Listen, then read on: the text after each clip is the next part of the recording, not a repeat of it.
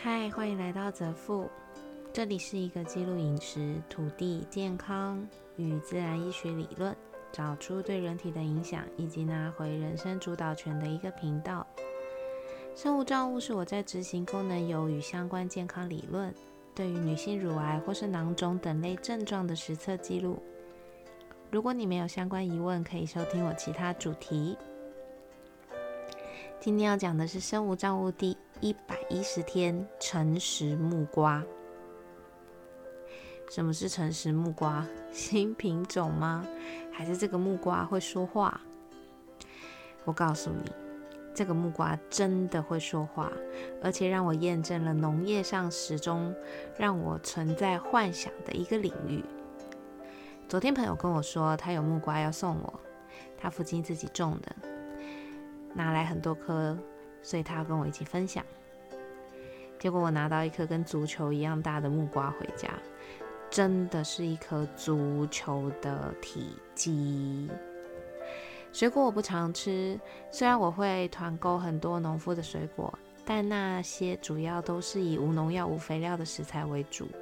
这样我可以同时做一些酱料，然后也能够记住食材本来的味道。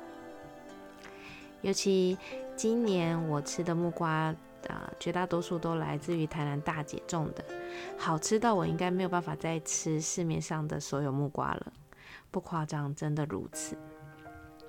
皮非常薄，有非常丰富层次的香气，还有甜而不腻的味道，软糯又 Q 的口感。我现在想到还会流口水诶，但是产季已经过了。把朋友父亲种的木瓜切开，立马吃了一口。我愣了一下，思考之后再吃一口，确定了我刚刚的感受是正确的。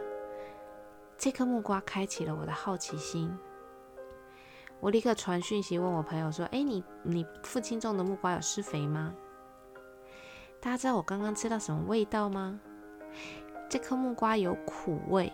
还有木瓜本身那个糙腻的味道，还有茶味，以及最重要的，我吃到肉的味道，真真正正的就是肉的味道。我太好奇了，这怎么种的呢？怎么可以木瓜种出这种完全不让人，就是完全让人觉得不可能发生在木瓜上的味道？过没有多久，我朋友回讯息，他说：“哦，我爸没有施肥，没有用农药啦，他只有用茶叶，就是跟茶叶行要来的茶叶，以及家里吃剩的厨余来施肥。”看到这个讯息，我只有一个念头：这个木瓜认真与诚实的传达了它的生长背景，让我知道。扎扎实实的告诉我说，他是吃茶叶跟厨厨余长大的。我真的没有说谎，这可以算是我今年呃让我非常深刻的体验。为什么呢？因为这个木瓜让我验证了 “You are what you eat”，你吃什么，你就会长成什么。外面市面上的木瓜，我不知道大家吃过没有，大部分都太甜。没有什么特别的香气，没有层次，因为大部分都是肥料跟配种育成出来的。不仅仅是木瓜，还有很多食材，大部分你都很难再吃到它真实的味道。只能说你吃到的是大部分市场觉得，呃呃，应该是说大部分消费者市场希望吃到的味道，因为这样子农夫才好销售。因为大家已经不知道真实的味道是什么，自然就更不知道要怎么搭配才会好吃了。我觉得我的运气很好，在我想要饮食改变的时候，因为我怕自己饿到嘛，所以我就走向了找自然农法，而且是先以无农药、无肥料为基础开门的食材。这根本就是为了爱吃的我打开了一扇美味的大门。也就是因为这样，我对于这样子的土地孕育出来的食材感到感到非常的好奇。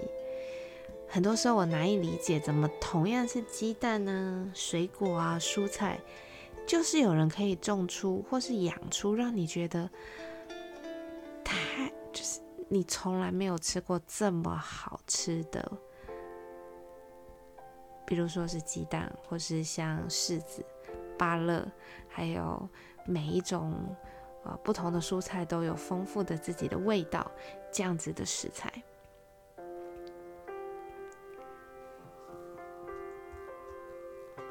无农药、无肥料的食材，传达的是食物本身与土地融合后的美味，也就是我们常说的一方风土。你给食物什么，它就吃什么，然后成熟，再告诉消费者它的风土。我以前总还是怀疑，真的有这么厉害吗？你好好的养土地，就能养出美味的作物？一直到今天，这个诚实木瓜可以算是宇宙给我最好的验证礼物。它让我知道，真的是你给食材吃什么，它就吃什么，然后长成什么。人也是一样哦，我们吃进什么，身体就会变成什么。那大家是不是应该好好思考，我们要成为怎么样子的一方人呢？我一直很想办啊试吃会，就是让不同的人都是陌生人，大家可以来同时体验同样食材，但是不是呃不同的耕种方式，然后不同味道的盲测活动。可惜，我想我不确定我们有什么听众朋友啦。不过啊，要是就不然举办这个活动一定很好玩，我觉得。就像咖啡有盲测，酒有盲饮，我们食材也可以盲食，不是吗？希望有一天能够办成这样子的小活动。好啦，今天先这样喽。拜拜。